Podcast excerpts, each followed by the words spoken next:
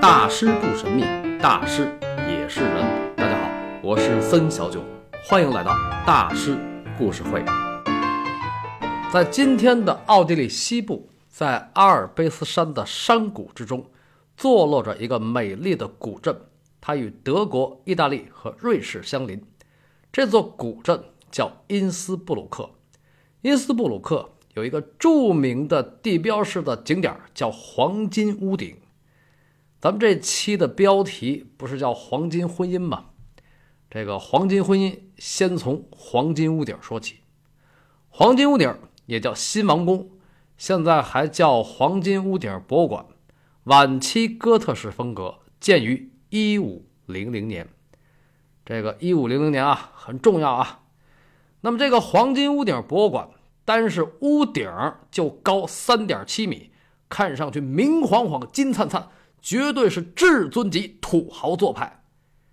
这个宫殿呢，是当时的德意志国王兼奥地利大公马克西米连为了纪念跟米兰公爵之女比安卡·玛利亚·斯菲尔扎的大婚而建。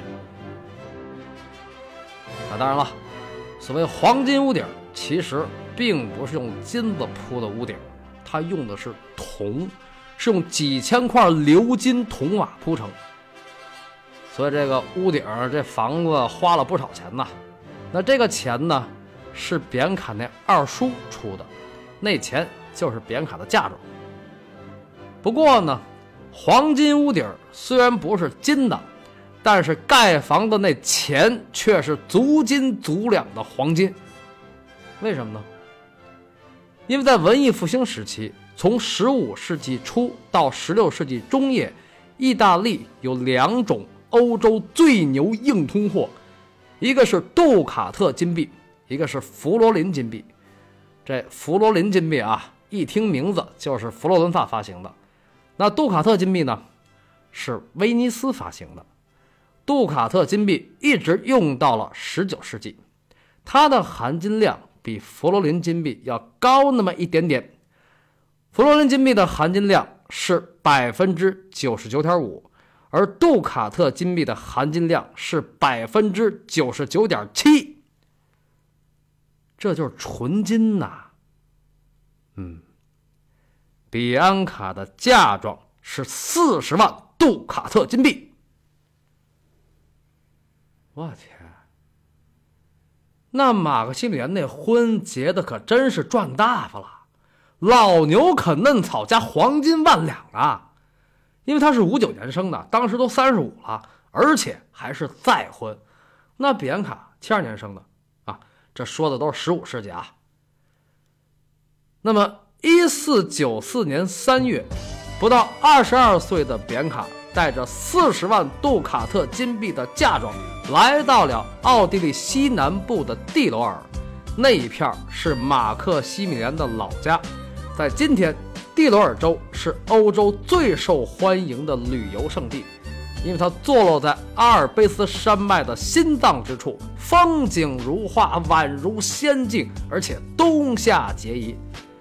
那在这样一个地方，在婚礼的当天，年轻美丽的扁卡穿着镶满了黄金、珍珠和红宝石的紧身连衣裙，憧憬着幸福美好的未来。但是可惜呀，马克西姆连不爱他。这个马克西米连呢，是个尚武的国王，常年征战，本来就不经常回家。可是回了家，他也不怎么跟比安卡说话。为什么呢？他觉得人家土，文学艺术什么都不懂，一张嘴还一口地道的米兰方言，这南方土老帽。马克西米连不是神圣罗马帝国的皇族吗？婚姻首先是好好说话，要是话都不愿意说，那别的就更加的横挑鼻子竖挑眼了。比如有一次，马克西米连就大声的呲的比安卡：“你看看你，嗯，一天到晚就知道玩，一点身份都不顾，还坐在地上玩，有个王后的样吗？啊，就你这样，将来怎么做神圣罗马帝国的皇后？”那比安卡这么个小媳妇儿，而且她的性格单纯而忧郁，看着这么一个强势的老公，她能说什么呢？只能是话从耳边过，苦在心中流。她当然没法跟马克西米连的结发之妻玛丽女公爵比啦，人家什么家庭环境？从小幸福，教育全面，美术、音乐、舞蹈什么都学，还学了多门外语。再看自己，四岁丧父，二叔养大，除了学了点针线活，啥也不会。所以马克西米连想跟他聊个啥，他也不懂啊。哎，这什么情况啊？堂堂的米兰公爵之女，这比安卡的成长经历怎么跟个村姑似的呢？他那二叔啊，根本就没让他受什么教育，十几年如一日的，一天到晚就让他学刺绣和缝纫。说起来啊，这闺女真是命苦啊！比安卡的父亲是一四六六年到一四七六年间的米兰公爵，名叫加莱亚佐·马里亚·斯福尔扎。此人作为统治者。关心农业，修筑运河，奖励商业，重视文化和艺术，而且有学问、有品位，跟那个佛罗伦萨的罗伦佐美第奇有一拼。而且他们俩关系还不错，在政治上，那俩人是最坚定的盟友。但是加莱亚佐的性格却是极其极其的分裂，骄奢淫逸，残暴专横，他是个变态施虐狂。比如说，曾经命令一个偷猎的人生吞一只野兔，活的啊。另外呢，他还力大无比，手撕过仇敌。就像咱们这地方前些年电视上演的那个啊。啊，当然了，加莱亚朵最大的嗜好还不是这些，他最大的嗜好是什么呢？勾引朋友妻。哎呀，人。是多么复杂的动物！那边那么高大上，勤政爱民，热爱艺术；这边禽兽不如。那像他这样的，当然没有好下场喽。于是，在一四六七年年底遇刺身亡。当时比安卡只有四岁，所以他的二叔鲁德维克斯法扎就成了他的监护人。那么，从十五世纪六十年代开始到十六世纪初。米兰一直是斯法扎家族的天下，而这个家族最重要的人就是比安卡的这位亲叔辈二叔。如果说意大利文艺复兴是美第奇家族的罗伦佐一手托起了佛罗伦萨，那么斯法尔扎家族的卢德维克则是一手托起了米兰。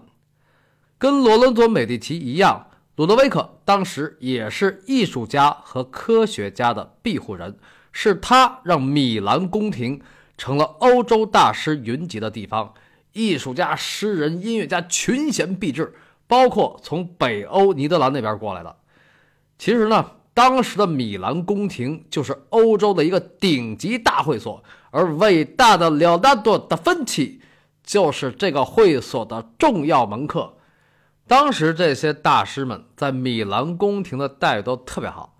不过这倒不是因为卢德维克本人多么大方，这是因为他花的钱不是自己的钱。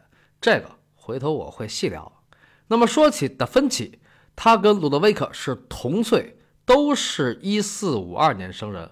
鲁德维克作为达芬奇的第一贵人和头号金主，达芬奇为他们家做了不少事儿，比如他们家那城堡，斯法尔扎家族也有个城堡叫斯法尔扎堡。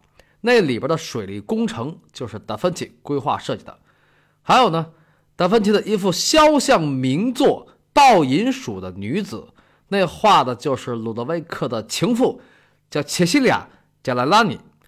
另外呢，我在文艺复兴一五零零那期曾经说，《最后的晚餐》画到一半，差点让达芬奇给撂了。那时间是在一四九六年六月八号。其实这事儿呢，是因为鲁德维克的出纳当时没有按时给达芬奇结钱，因为那时候他除了画《最后的晚餐》，也在给斯法尔加家族那城堡搞装修。当时罗德维克给达芬奇支付的年薪就是杜卡特金币，有的说那年薪是两千，有的说是五百。要是和现在的人民币，应该是一百七十多万或者四十三万，反正是不少啊。还有呢，大家熟知的那幅旷世名作《蒙娜丽莎》，有一种说法说那模特用的就是罗德维克的女儿，不过这只是据说。因为关于蒙娜丽莎到底画的是谁，现在最普遍的共识是达芬奇画的是一个佛罗伦萨商人的妻子，那是一五个孩他妈，是一个意大利的家庭主妇。哎，小媳妇比安卡之所以不招马克西米连待见，就是因为她太像家庭主妇了。当然作为一个女人啊，当个家庭主妇也没啥不好，没啥不对。但是堂堂米兰公爵之女这样就不合适了，对吧？那他那二收怎么就把他培养成了一个主妇呢？莫非当时的欧洲人也信奉“女子无才便是德”？那真是那样的话，这规矩立的可比中国要早。为什么呢？因为在中国，这句话最早是出现在明朝晚期，也就是十六世纪晚期。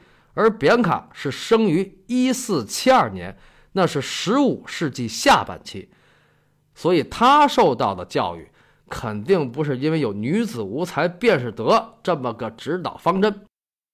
还有呢，这句话虽然在中国的历史相当悠久，但是长期以来却一直被人误解颇深。比如，好多人都以为“女子无才便是德”这句话是孔子说的，或者孟子说的，对吧？这可真是冤枉二圣了啊！因为这句话其实是出自晚明时期的一篇家训，叫《安得长者言》，其中说：“男子有德便是才，女子无才便是德。”这话的本意是说，一家之中无论男女。都不要恃才而骄。作为男人呢，不要向女人显摆自己有才干；作为女人，不要和男人攀比能力，不要卖弄自己的才华。凡事大家都要以德为先，这样才能构建和谐家庭。啊，当然这句话还有其他的解释啊。几百年来，很多人都在解释它。但是无论如何，女子无才便是德，也不是在说一个女的不学无术就是有德。啊，你啥正经知识学问都没有，你就有德了啊？这什么逻辑啊？古人没那么弱智，尤其这篇家训的作者，这个作者叫陈继儒，生于明嘉靖三十七年，也就是一五五八年，死于明崇祯十二年，也就是一六三九年。陈继儒这个名字，学国画的朋友应该不陌生，因为此人与书画大家董其昌为至交。二人同是晚明时期松江画派的代表。这个松江画派啊，国画在明朝中期以吴门四家为首，晚期以松江画派为尊。吴门四家也叫明四家，这个唐伯虎就是明四家之一，他就比马克西米连那小媳妇比安卡大两岁。其实这个明四家呢。就是当时的苏州画派，而松江画派就是当时的上海画派。因为按今天来说，董其昌就是上海市黄浦区的，而陈继儒就是上海市松江区的。所以松江区为什么被称为上海之根呢？因为此地文化渊源极深。那么陈董二人论艺术造诣，其书法。不分伯仲，而陈的绘画功力则在董之上。但是今天陈继儒的名气却远远不如董其昌，这是为何呢？因为董其昌吧，三十五岁入仕途后官至南京礼部尚书，咱们这地界，官方修史自然是看重官，对吧？而陈继儒虽然自幼聪颖，饱读诗书，但却屡试不中。这就是太有才了啊，适应不了当时的应试教育，而且呢，他还看清了这一点，于是，在二十九岁取儒衣冠焚弃之，就是把那个作为儒生的衣服帽子都拿来烧了扔了。此后终生隐居林泉。这哥们儿真是牛啊，有脾气，有性格。对，所以他的梅花画的特别好，善写水墨梅花，及其志创，无不堪垂后世也，就名留后世啊。其实呢，陈继儒于当世影响更大。明史有云：“三无名士，争欲得为师友。”这个一帮达官显贵，包括玩房地产的，都争着攒饭局要认识他。嗯，这句话不是这个意思，因为名士与名人不同。比如一个商人或者官员，乐善好施，美名远扬，这可以称其为名人，而不能称其为名士。所谓名士。是指那些有大文化、大名气，但却不做官的人，就是陈继儒这样的人。陈继儒不光书画超群，他还是当时的知名作家。此人琴棋书画、茶道、围棋、古玩收藏，包括戏曲小说，样样皆通。而最可贵的是，他为民请命，所以江南那些不做官的知识分子都争着拜他为师，与他为友，因其学养深厚且品性高洁。而陈继儒虽终身处江湖之远，则终成一代大名士，这才是真正的潇洒。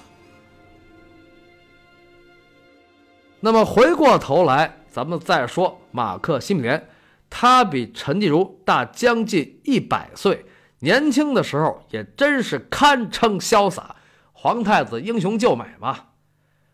可是等到三十好几跟比安卡结婚的时候，这人却失声龌龊，跟比安卡那二叔一起龌龌龊龊。